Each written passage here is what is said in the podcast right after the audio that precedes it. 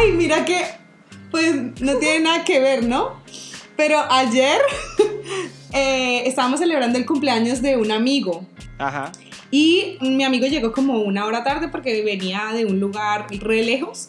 Y nosotros, Natalia y yo llegamos al, al, local pues una hora antes, pedimos una entrada, pedimos de tomar y pues la, y cada vez que el mesero se nos, eh, se nos aproximaba, nosotros le decíamos que estábamos esperando a un amigo, como, ¿quieren algo más? Y nosotros, no, es que estamos esperando a alguien.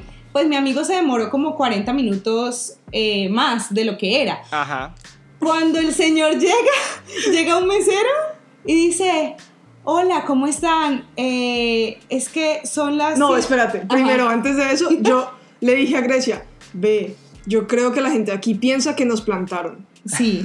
Y eran las 7 Porque nos estaban mirando como así, y yo le dije eso.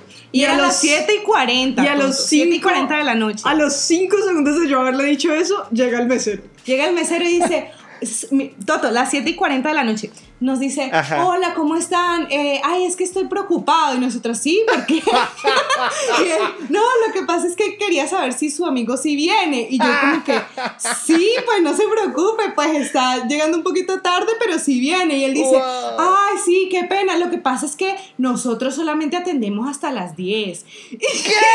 y, y nos dice, no, y nos dice, y nos dice que, ¿será que él va a llegar antes de las 10? Y nosotros quedamos como, obvio, obviamente faltan como wow. dos horas y media para que sean las 10. Faltan dos horas y media para que sean las 10, o sea, cálmate. Ese mesero, ese mesero andaba con horario argentino, dos horas más adelante o algo así. Sí, ¿o qué, qué, y él estaba preocupado.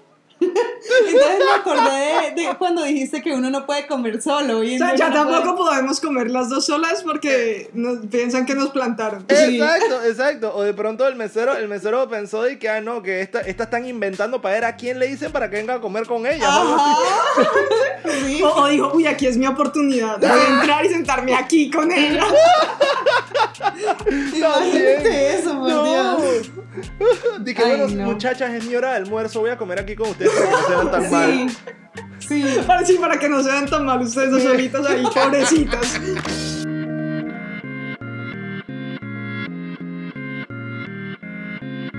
Me encanta este podcast porque hemos hablado de todo un poco. que bueno, como hemos hablado de todo un poco, aquí sabes que tenemos a Caro, a Natu y estoy yo, ¿no? Aquí hay gente que le encanta el K-pop. Entonces quería saber cuál es tu, tu forma de ver el K-pop, que si te gusta, qué piensas al respecto. Um, yo casi no escucho K-pop, en realidad casi te digo que no escucho K-pop, pero en realidad es casi la misma fórmula que en Japón, pues, solo que el idioma es diferente. Y que la única diferencia en que los grupos de, de chicas en Japón son más niñas, son más como ten, teenager, no sé. Creo que ya cuando tienes 22, 23 años te, te, sacan del grupo porque venga otra generación nueva. Entonces, siempre la tienen en, en, en, ese, en ese tipo de, ¿sabes? Joven en, en ese rango de, de, edad.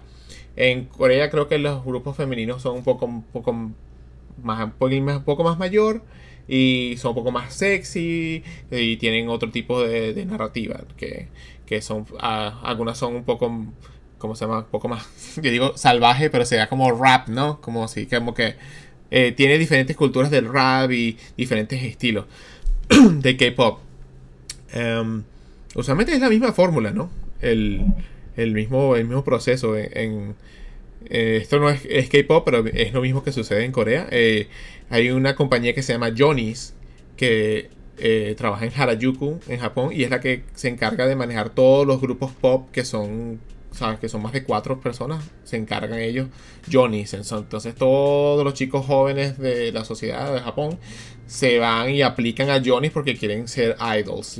Y es como que la compañía, si a la compañía te agarra, es, ya eres parte de Johnny's.